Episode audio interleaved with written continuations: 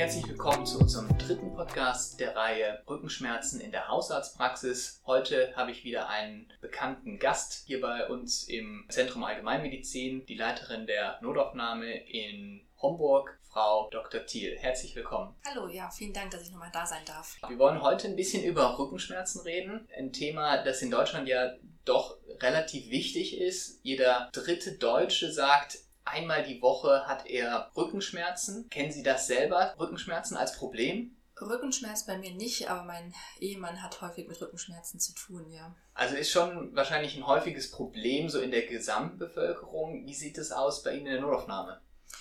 Ja, kommt auch immer wieder vor, muss man sagen. Ne? Verschiedenste ähm, Rückenschmerzenarten, ja, einmal thorakal oder eher dann doch im LWS-Bereich, äh, wo man dann auch so ein bisschen auseinander ähm, äh, differenzieren muss, äh, in welche Richtung geht es. Ist jetzt wirklich nur der Rückenschmerz, ist es ein Wirbelsäulensyndrom oder ist doch was akut vital bedrohliches dahinter? Mhm.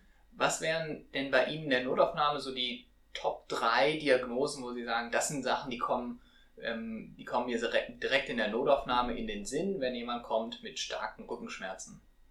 Gut, es sind zur einen, ähm, sagen wir, der junge Patient eher dann ein Wirbelsäulensyndrom, hat sich vielleicht verhoben, könnte auch Richtung äh, dann Bandscheibenvorfall gehen. Dann äh, bei älteren Patienten eher dann auch die Aortendissektion, wenn sie mit wirklich sehr starken Schmerzen, plötzlich einsetzenden Schmerzen kommen. Und ähm, auch mal der Flankenschmerz, der auch im Rücken ausstrahlt, als Nephrolithiasis. Ja. Oh, das heißt, mhm Sie haben ja da in der Notaufnahme dann schon auch Krankheitsbilder, die ja einen schwereren Verlauf nehmen können und auch potenziell tödlich sind. Und, das macht es wahrscheinlich auch nicht einfacher, sehr viele Fachrichtungen dann im Krankenhaus involvieren. So ist es. Also wir müssen halt äh, natürlich im Rahmen der Anamnese herausfinden, äh, wie ist der Schmerz, wann ist er aufgetreten, gab es irgendwelche Auslöser, zum Beispiel irgendwie auf Toilette gesessen, äh, viel gepresst und dann auf einmal starke Schmerzen oder eben verhoben. Und dann durch die körperliche Untersuchung, die uns dann auch noch weitere Hinweise liefert, Blutdruckmessung, gerade wenn es im thorakalen Bereich ist, ne, auch rechts, links, ob es dann Differenz gibt, Blutdruckdifferenz und dann muss man entsprechend schauen, welche Fachdisziplin werden wir da weiter hinzuziehen. Woran denken Sie bei der Blutdruckdifferenz? Bei der Blutdruckdifferenz würde ich an eine Aortendissektion denken. Das heißt, auch das wird Ihnen schon Hinweis geben, klinisch dann? Genau, ah, ja. ja. Okay. Mhm. Und wenn Sie, wenn Sie jetzt so, wenn Sie jetzt sagen, in der, in der Notaufnahme haben Sie so einen Patienten, den Sie mit diesen Beschwerden sehen und Sie haben jetzt die Vermutung, das könnte etwas sein wie eine Aortendissektion. Wie gehen Sie dann vor? Gut, wenn der Patient jetzt instabil ist, mit dem Notarzt auch eingeliefert wird, dann würden wir umgehend eine Bildgebung äh, machen, also ein CT-Angio dann fahren. Wenn das jetzt noch nicht ganz so eindeutig ist, weil die Blutdruckdifferenz da ist, äh, warten wir teilweise auch auf Laborparameter ab, Dedimer zum Beispiel auch, was wir dann mit abnehmen, was nicht immer erhöht sein muss, aber kann. Und äh, wir werden auch einen Ultraschall machen, ob man vielleicht auch abdominal die Aorta beurteilen kann oder weil da eben noch andere Auffälligkeiten sehen. Wohin strahlt denn so ein Schmerz aus von so einer Dissektion? Kann man das sagen? Das Ganz unterschiedlich. Mhm. Kann man also nicht, gibt keinen typischen Schmerz. Gibt keinen typischen Schmerz. Also es gibt sicherlich äh, lehrbuchmäßig ja. typische Beschwerden, aber im Grunde genommen ist das auch äh, ja, so ein bisschen Chamäleon. Ja, also mhm. muss man eigentlich immer dran denken beim Rückenschmerz. Sollte man mhm. zumindest im Hinterkopf behalten. Was gibt es denn noch für Diagnosen, die bei Ihnen in der Notaufnahme auftreten, die auch was mit Rückenschmerzen zu tun haben, aber auch vielleicht gar nicht jetzt so allgemeinmedizinisch oder Notaufnahmetechnisch abgehandelt werden können. Sie hatten, glaube ich, eben die Nephrolithiasis angesprochen. Wie, wie läuft das ab? Gut, den Patienten sehen wir auch bei uns in der Notaufnahme. Wir machen da natürlich auch eine Anamnese. Manchmal bestand auch schon mal eine Nephrolithiasis und der Patient erinnert sich dran, okay, die Beschwerden waren ähnlich. Äh, wir machen dann Ultraschall von den Nieren aus, schauen uns das Ganze an, gucken natürlich auch die anderen Organe, die in dem Bereich liegen, sonografisch an, äh, werden den U-Status auch mit abnehmen, gucken, ob da eine Erythrozyturie ist und dann würden wir sie weiter verlegen in die Urologie. Klar, natürlich auch energetisch noch behandeln. Ja. Das das ist ja auch ein Krankheitsbild, was gar nicht mal so selten vorkommt wahrscheinlich. Ne? Die ist relativ häufig, muss man schon sagen. Mhm. Hirnsteine und die würden Sie ja wahrscheinlich auch vom Hausarzt überwiesen oder eingewiesen bekommen. Äh, zum einen ja, dann gehen die aber direkt an die Urologie. Ah, dann kommen die gar nicht. Äh, genau, dann kommen die gar nicht über die Notaufnahme. Die, die Urologen haben hier auch äh, eine Notfallambulanz. Ah. Und äh, das ist eher so der Patient, der dann nachts äh, plötzlich Schmerzen plötzlich bekommt Schmerzen. und dann sich in der Notaufnahme vorstellt. Mhm. Was, was würde denn zum Beispiel bei so einer, bei so Nierenstein, was müsste man da denn zum Beispiel, was würden Sie, worüber würden Sie sich freuen, was der Hausarzt Ihnen auf die Einweisung schreibt? Was sind so Informationen? Bei einem Nierenstein jetzt? Also, ja, oder bei äh, Rückenschmerzen, wo der Hausarzt schon vermutet, dass es das ist. Was könnte der Hausarzt Ihnen denn schicken, was Ihnen hilft? Gut, wenn es da schon Vorbefunde gibt, äh, gerne auch immer die Vorbefunde. Wenn es Bildgebung gibt, die Bildgebung. Ähm, Labor, wenn da was äh, schon vorhanden ist, ja, und ob da schon entsprechende Therapie erfolgt ist, also gerade wenn es länger andauernde Rückenschmerzen sind, was da vielleicht schon dagegen äh, unternommen wurde, ja. ob es eine orthopädische Vorstellung schon gab. Ja, also die, die typischen Vorbefunde mhm. und Labore, das heißt, das würde Ihnen da auch helfen, mhm. würde wahrscheinlich auch Zeit sparen dann, ne? Genau, ja. Wenn man schon mal ein bisschen in eine Richtung gehen kann, wo man weiß, das könnte vielleicht die Ursache sein. Jetzt gibt es äh, ja viele Krankheitsbilder, die in der Haushaltspraxis mit Rückenschmerzen behandelt werden und wahrscheinlich nur einige oder einige Untergruppen davon werden dann zu Ihnen in die Notaufnahme geschickt. Ein wichtiger davon ist sicherlich der Bandscheibenvorfall. Ist das etwas, was Sie häufig in der Notaufnahme sehen? Also wir jetzt in der Notaufnahme gar nicht. Ich denke, der Bandscheibenvorfall wird direkt orthopädisch oder neurochirurgisch dann vorgestellt. Also, mhm. ja. Und was sind so, was sind so Kriterien, wo Sie sagen, das kann der Hausarzt vielleicht noch mit sich anschauen oder das ist was, da sollte man jetzt doch schon auch neurochirurgisch innerhalb der nächsten 24 Stunden tätig werden oder also gerade wenn Ausfallserscheinungen da sind, ja Inkontinenz, egal ob Blasen oder Mastdarm, Inkontinenz oder eben auch äh, sensomotorisch äh, Ausfälle da sind, dann muss natürlich umgehend äh, geschaut werden. Und was, was gibt es da für Möglichkeiten? Also was gibt es in der Haushaltspraxis gibt es halt die Schmerztherapie, man kann da bei starken Symptomatiken auch mit Cortison arbeiten und dann ist ein ganz wichtiger Punkt die Physiotherapie und das Wiederaufbauen, also die konservative Vorgehensweise. Ähm, das ist bei den meisten Bandscheibenvorfallpatienten, äh, die ja einen sehr milden Verlauf haben mit vielleicht Kribbelparästhesien oder auch keinen, also keinen motorischen Ausfällen, natürlich die Mastdarm als Red Flag, die wir da natürlich haben, Mastdarm und Blasenschwäche als Red Flag. Was gibt es da für Maßnahmen, die, die im Krankenhaus getroffen werden können, um das aufzuheben, die Symptome oder um das zu behandeln?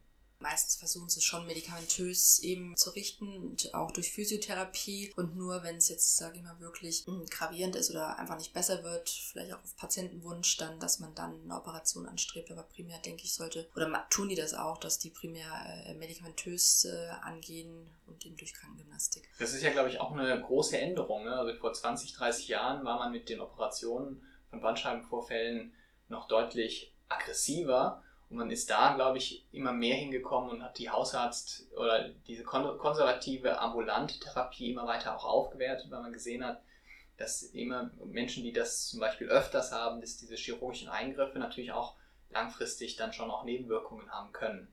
Ja. Mhm. Erzählen Sie doch nochmal, Sie sind jetzt in der Notaufnahme und haben da einen älteren Patient mit Rückenschmerzen. Sie hatten gesagt, Ihr Vorteil ist die Bildgebung. Ähm, was wie, wie läuft das ab? Sie machen ein CT von der unteren Lendenwirbelsäule oder ein Röntgenbild wahrscheinlich zuerst oder wie läuft das ab?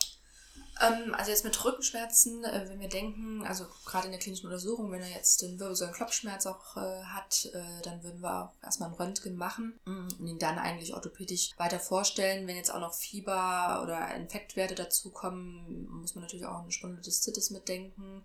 Da würden wir dann eher gleich ein CT mitmachen. Und an für sich ist ja das MRT prinzipiell die Bildgebung, die uns dann noch wegen den Nerven nähere Informationen dann liefern kann als das CT. Aha.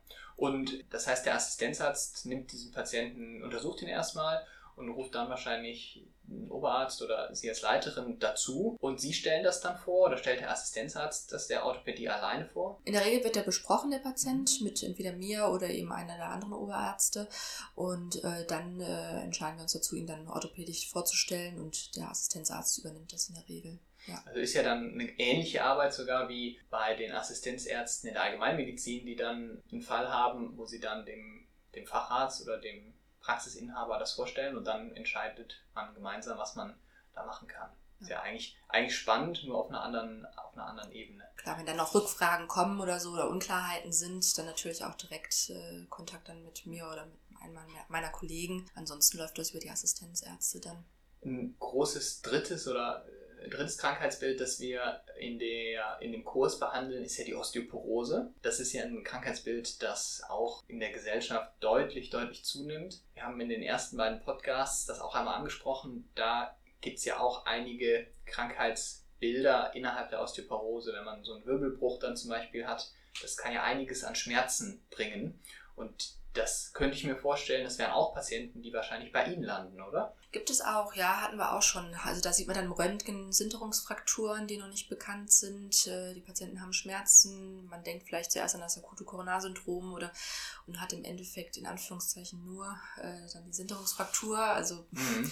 klar, da muss man natürlich auch schauen, äh, wie, wie gravierend ist das. Muss man sofort chirurgisch angehen? Reicht vielleicht eine Schmerztherapie? Muss man ein Korsett vielleicht auch anpassen? Aber das läuft dann auch nicht über die Notaufnahme, sondern das wird dann entsprechend fachspezifisch dann weiter behandelt und weiter untersucht und geschaut. Gibt es bei Ihnen in der Notaufnahme so eine Aufteilung, die Sie nutzen, wo man, also das IMPP macht das sehr, sehr gerne in den Fragen, um zu unterteilen zwischen akuten, subakuten oder chronischen Rückenschmerzen? Wird das, hat das eine Relevanz in der Notaufnahme bei Ihnen? Ähm, also an für sich wird jeder Patient angeschaut, der sich bei uns vorstellt. Ähm, wir schließen in der Regel schon äh, das Gravierendste aus äh, oder versuchen es zumindest auszuschließen. Ähm, und klar, in der Anamnese sieht man ja auch, wie lange bestehen die Beschwerden, ist schon mal was unternommen worden, aber im Grunde genommen schauen wir uns jeden Patienten erstmal gleich an und entscheiden dann eben äh, weiter.